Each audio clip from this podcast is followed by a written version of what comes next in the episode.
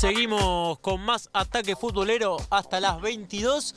Y como decíamos, íbamos a estar hablando con alguien importante de la historia de Racing y tenemos conectado a Daniel Lalín, expresidente de la academia. ¿Cómo le va, Daniel? Mi nombre es Martín Dallago. ¿Cómo le va, Martín? ¿Qué tal? ¿Cómo está? Un gusto saludarlo. ¿Cómo, cómo lo trata esta cuarentena? ¿En qué, ¿En qué lo enganchamos? ¿Qué estaba haciendo? No, no, simplemente ahora leyendo, así que estoy, estoy en cuarentena, ya tengo 71, así que soy de los que me tengo que cuidar más. Muy bien, muy bien, hay que, hay que cuidarse.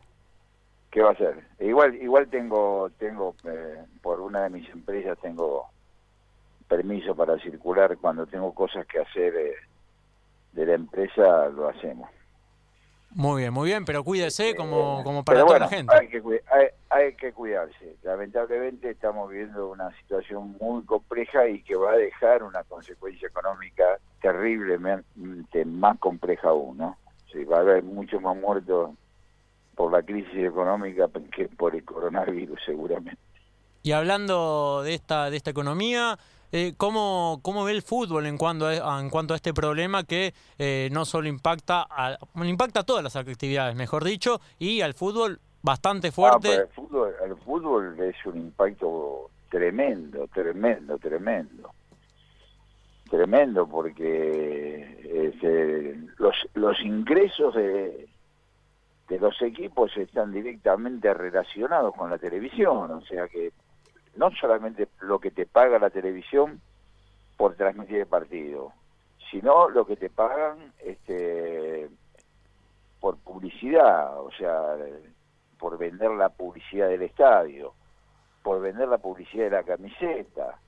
Eh, o sea, casi todos los ingresos están relacionados con jugar al fútbol y con este eh, las imágenes televisivas, ¿no? Sí. Es decir, hay muy pocos clubes en la Argentina que se pueden bancar una situación de este calibre con, con el aporte de sus socios, digamos, con la cuota mensual. Podemos decir que los cinco grandes, quizá, que, por supuesto no les va a alcanzar la cuota mensual para todo, pero tienen un importantísimo ingreso si la gente la sigue pagando. Eh, pero los clubes chicos no, los clubes chicos, ni siquiera los medianos pueden hacer frente a esta situación. Y lo yo creo que que, la AFA no tomó una decisión muy buena con el tema este de cortar los descensos por dos años, porque esto va a hacer que en los en el fútbol de, equipos más chicos y de, de ascenso vaya a haber una situación económica gravísima, ¿no? Gravísima. Justamente. Desde el punto de vista, del trabajo del futbolista, porque realmente vos cortás los descensos por dos años las aspiraciones, es decir, a la gente que está por descender no le importa ahora, dice, no, yo me la juego con los juveniles, contrato que se vence no lo renuevo, los clubes que quieren ascender están en la misma, los, los clubes que quieren descender, eh, que no quieren descender, no de la primera a, Nacional B, sino en Nacional B a a otro, los descensos, te das cuenta, entonces los clubes van a decir, mira, juguemos con los juveniles y buena noche Bariloche. Y va a haber un problema muy serio con los futbolistas, muy serio, muy serio. Van a quedar muchos futbolistas eh, sin trabajo, esta es la verdad.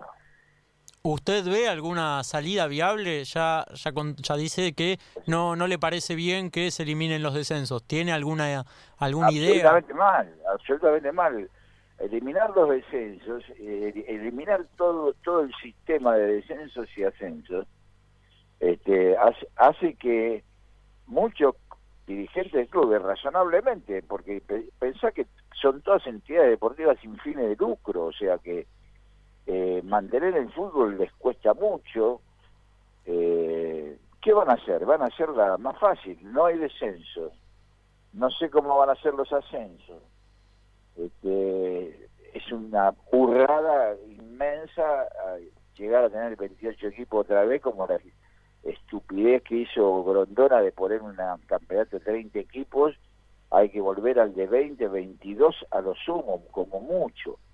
Este, pero mucha más burrada es, desde el punto de vista de, la gente, de los jugadores, te estoy diciendo, ¿no? Claramente, sí. Para pero yo estoy hablando desde el punto de vista de los jugadores. El eliminar los descensos y la poca posibilidad de ascenso eh, va a hacer que, que muchos clubes tomen la decisión este, de dejar libres los jugadores, de dejar libres los jugadores y jugar con, con chicos de las divisiones inferiores con contratos más bajos. Va a, va a haber mucha gente, muchos muchos jugadores eh, desocupados, me parece a mí. Daniel, le, le, abro el juego también para mis compañeros que están saliendo a través de teléfono, eh, obviamente por esta por esta medida de, la cuarentena. Estoy yo solo acá en el estudio del Club 947. Sí, eh, no te problema. Y Andandé y Agustín Comiso para hacerles preguntas. ¿Cómo le va, Daniel? Eh, gracias por atendernos. lo estaba escuchando recién lo que estaba comentando al respecto saliendo un poquito ¿no? de todos estos temas económicos que obviamente afectan a todos los clubes, eh, ¿imaginabas este presente de Racing? Eh, sí, sí, con este presente de Racing es muy bueno y tiene un trinomio dirigencial extraordinario, o sea, primero Blanco, Dejo, después de Jiménez y Chodini, la verdad que sí, Racing está pasando por una etapa muy, muy buena, muy, muy buena. Digamos que hoy te podría decir con tranquilidad que no sé si no es el segundo club en, este, en, tranquilidad deportiva, si, eh, con el ajuste que hizo de sueldo y qué sé yo, puede pasar tranquilamente hasta diciembre cobrando los sueldos y sin problemas, ¿no?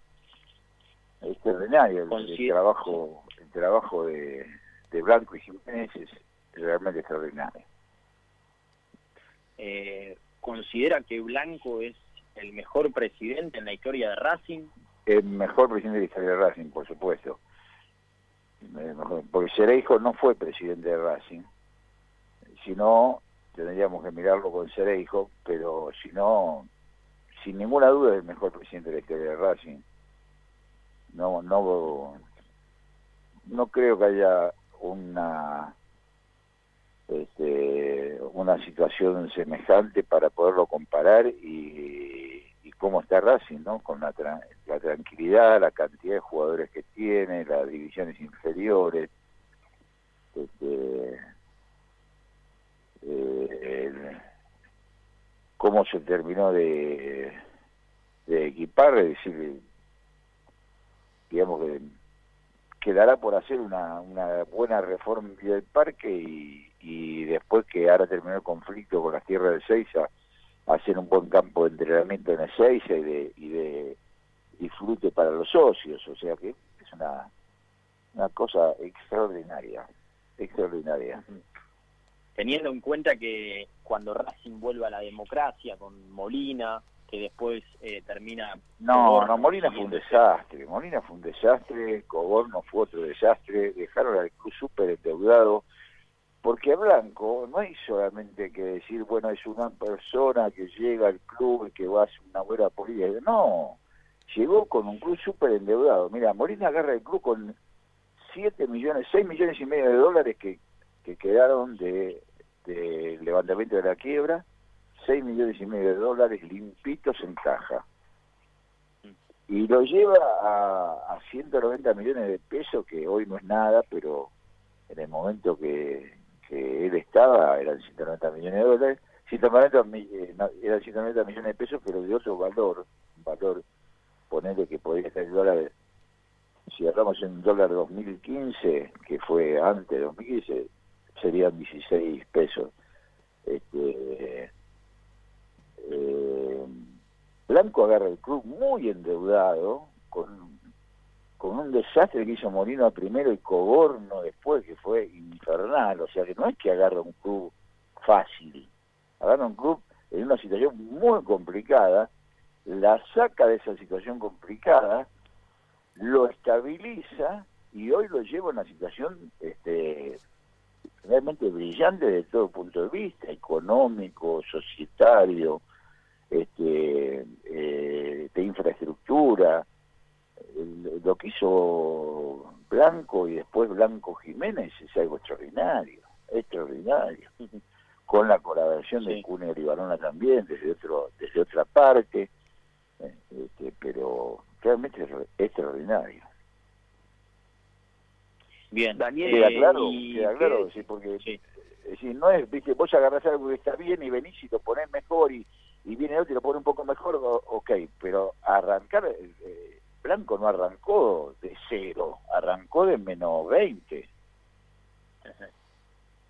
Claro. ¿Mm? ¿Qué decisiones crees que tomó Blanco, o sea, claves que llevaron a Racing a tener este presente? ¿Puedes destacar algunas? Mira, eh, una cosa que hizo bien, que ya la había empezado Molina, que es una de las pocas cosas que hizo Molina bien, es elevar sustancialmente la cantidad de socios. O sea, hoy Racing tiene una cantidad de socios, este, ¿cómo decirte? A ver, eh, bueno, yo te puedo decir, eh, eh, si hace 20 años tenía 20.000 socios, hoy tiene 65.000, 70.000. Este, ponerle 60 60 mil, ponele, para bajarlo un poco, porque paguen todos los meses. Eso es una gran, una gran revolución. Una gran revolución y una fuente de ingresos genuinas y permanentes, ¿me entendés? Que no, nunca se corta. Este, así que eh, eso fue una, una gestión importante. Y después ser muy sensato en los gastos, muy sensato en los gastos no, no contratar cosas exorbitantes, no pagar cosas exorbitantes, no pagar sueldos exorbitantes, es decir, el gobierno firmaba cada contrato que vos te querías matar. ¿Me entendés? Eran contratos increíbles, el contrato que tenía Saja, el contrato que tenía varios de los jugadores eran inconcebibles para el fútbol argentino, ¿no?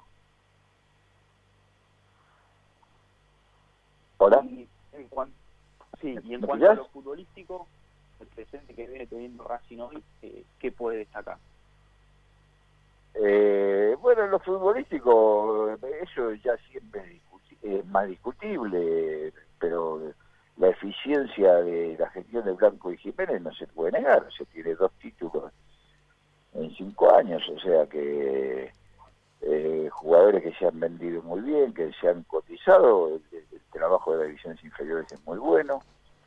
Eh, yo puedo no estar de acuerdo, pero eh, los argentinos somos 40 millones, de los 40 millones hay por lo menos 30 con las mujeres incluidas que, que les gusta el fútbol, somos todos directores técnicos, ¿no?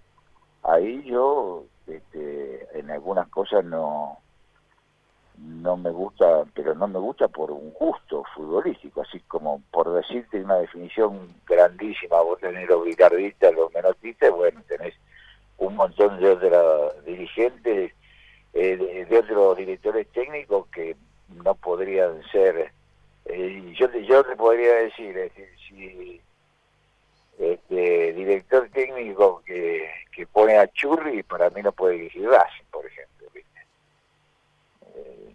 pero bueno, esta es una idea mía, no no es que tengo que tener razón. Hay otro que diga, no, el Churri es un jugador bárbaro.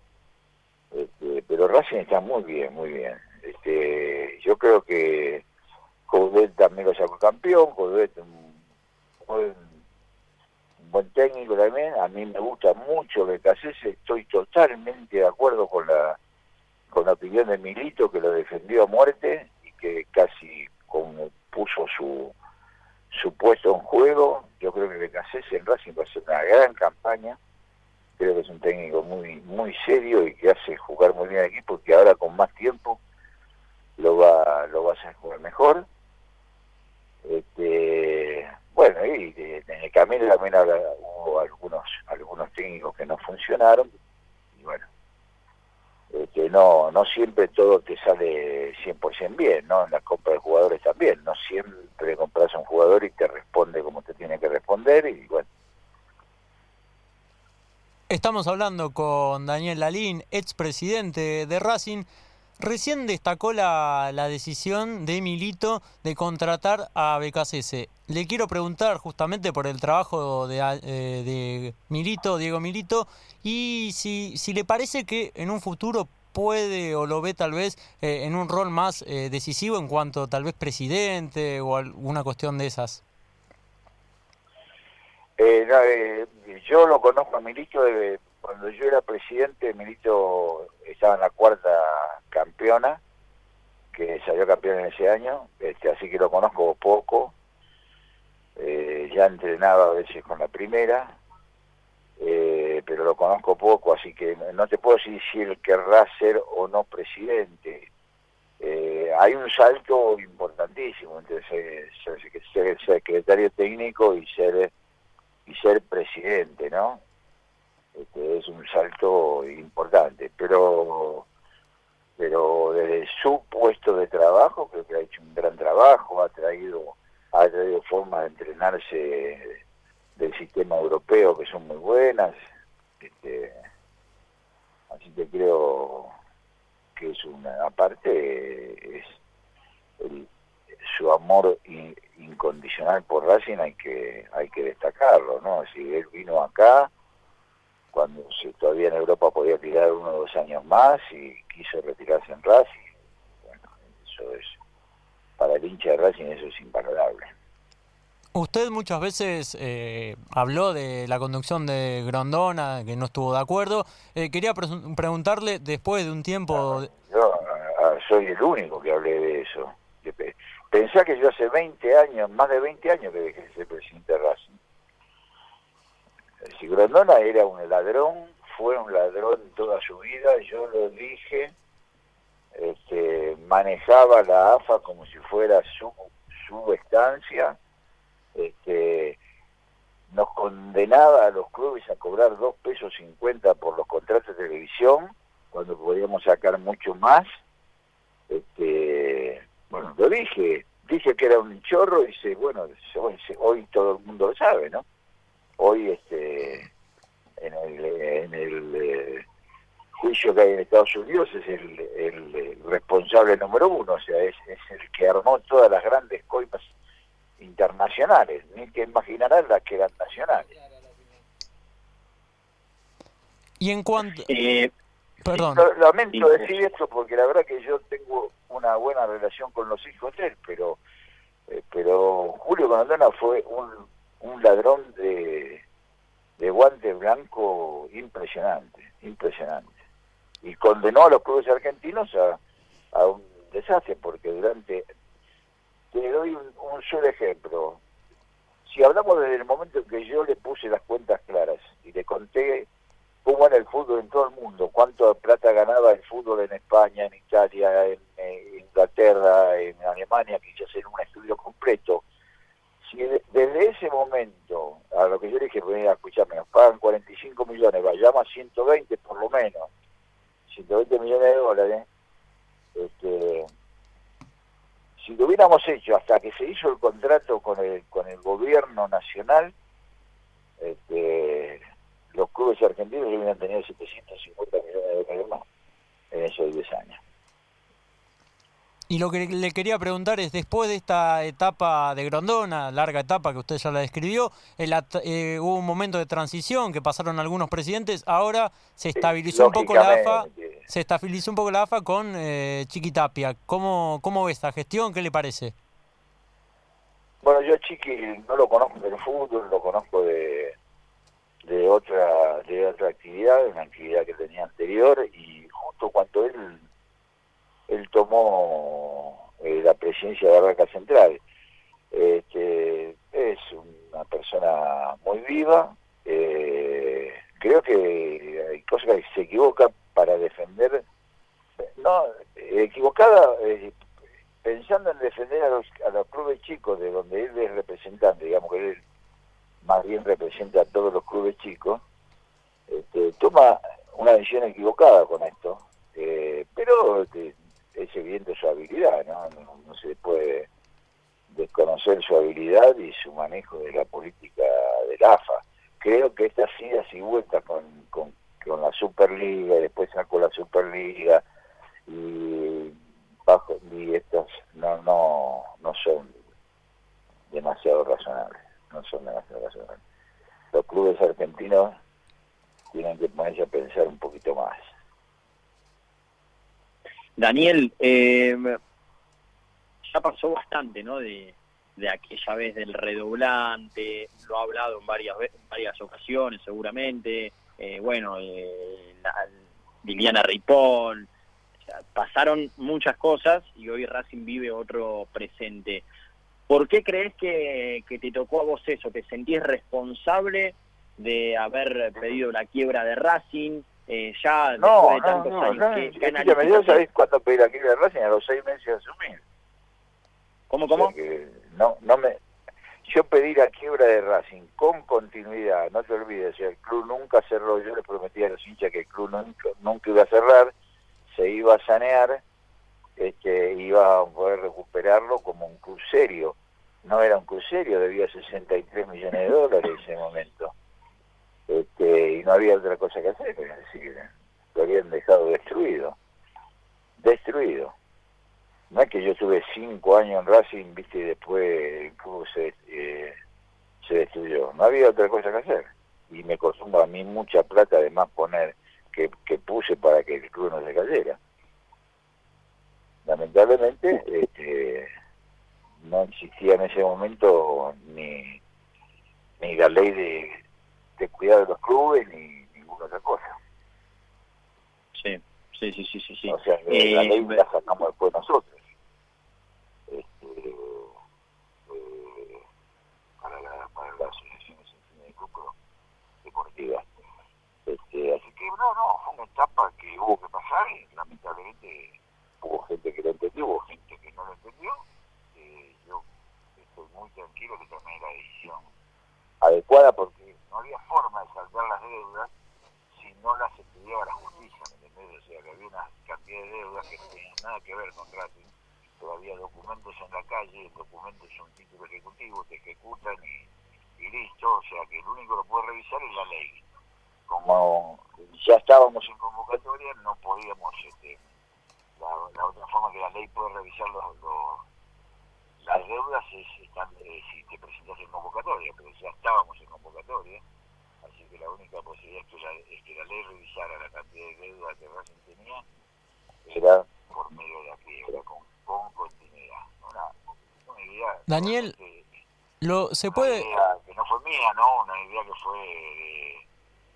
De, los abogados que me asesoraban, principalmente de uno de ellos, Carlos Arco, un gran abogado, que yo llevé adelante, pero era una deuda realmente, era una idea realmente, realmente genial para sacar el problema de la línea de que ya no podía seguir.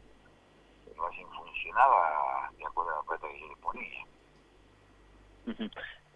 Daniel, mientras te, sí, mientras mientras le hago la, la otra pregunta, le, pido si se puede acomodar un poco porque medio que lo perdimos un poquito al final.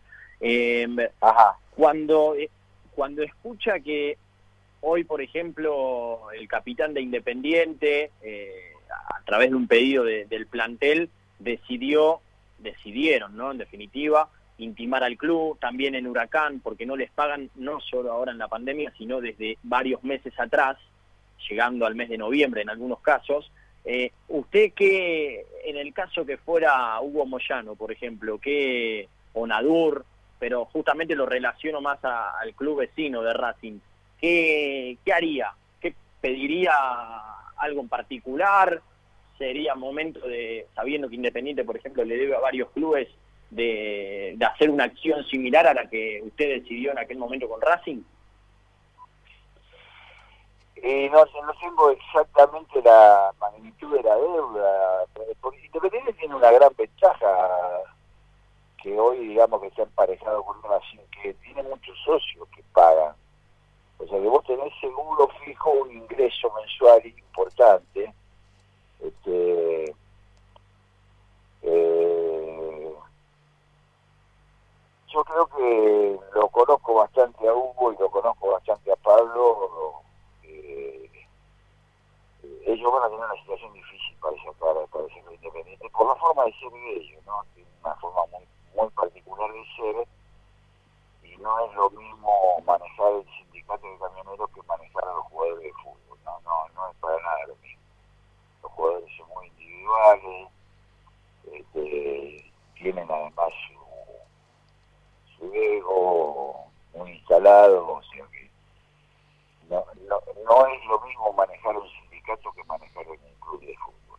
Y creo que les va a costar, les va a costar, porque no están acostumbrados a, a tener que negociar permanentemente o que alguien le, les diga porque simplemente paga la cuota social. Por ejemplo, yo me acuerdo muchas veces me decía, yo pago la cuota social, tengo derecho, y bueno, y, la verdad tiene derecho el, hincha, el, el socio a, a putearse o por lo menos a preguntarte malamente a cosas que no le gustan, ¿me entendés? O sea, es, vos sos un igual, digamos, no es, no es fácil esa parte, ¿entendés? Donde vos tenés que discutir con un socio porque tiene su derecho, porque paga su cuota social, cuando estás acostumbrado a manejarte de otra forma. O sea, esa, esa forma eh, le, va, le va a costar mucho a Hugo y a Pablo, le va a costar mucho eh, bajarla, a, acostumbrarse a manejar un, un club de fútbol donde cualquiera te dice cualquier cosa, cualquiera te putea, ¿entendés? Si él no está acostumbrado a eso y los jugadores de fútbol son gente complicada, muy individualista, no te creas que es fácil manejar un, un plantel. Claro, y, claro, y cuando, cuando escucha... No lo están manejando. Y cuando escucha que, que no solo eh, hay ciertos clubes que le deben a los jugadores, sino también deben eh, eh, como es, dinero por diferentes pases de jugadores que han comprado, que les hacen reclamo en la FIFA. Pero eso pasó eh, toda la vida, Flaco, no, no, me digas. Eh, pasó toda la vida en, en mayor o menor medida. Eh, es más, hoy mismo River no tiene una situación muy cómoda. River tiene una situación mucho más cómoda. River además tiene una actividad que no es solo la futbolística, sino tiene mil y pico de personas que trabajan en River, de, tiene casi todos los deportes federados, tiene una gran deuda, tiene una gran deuda que va a requerir un manejo importante, no es lo mismo que Boca, Boca es un...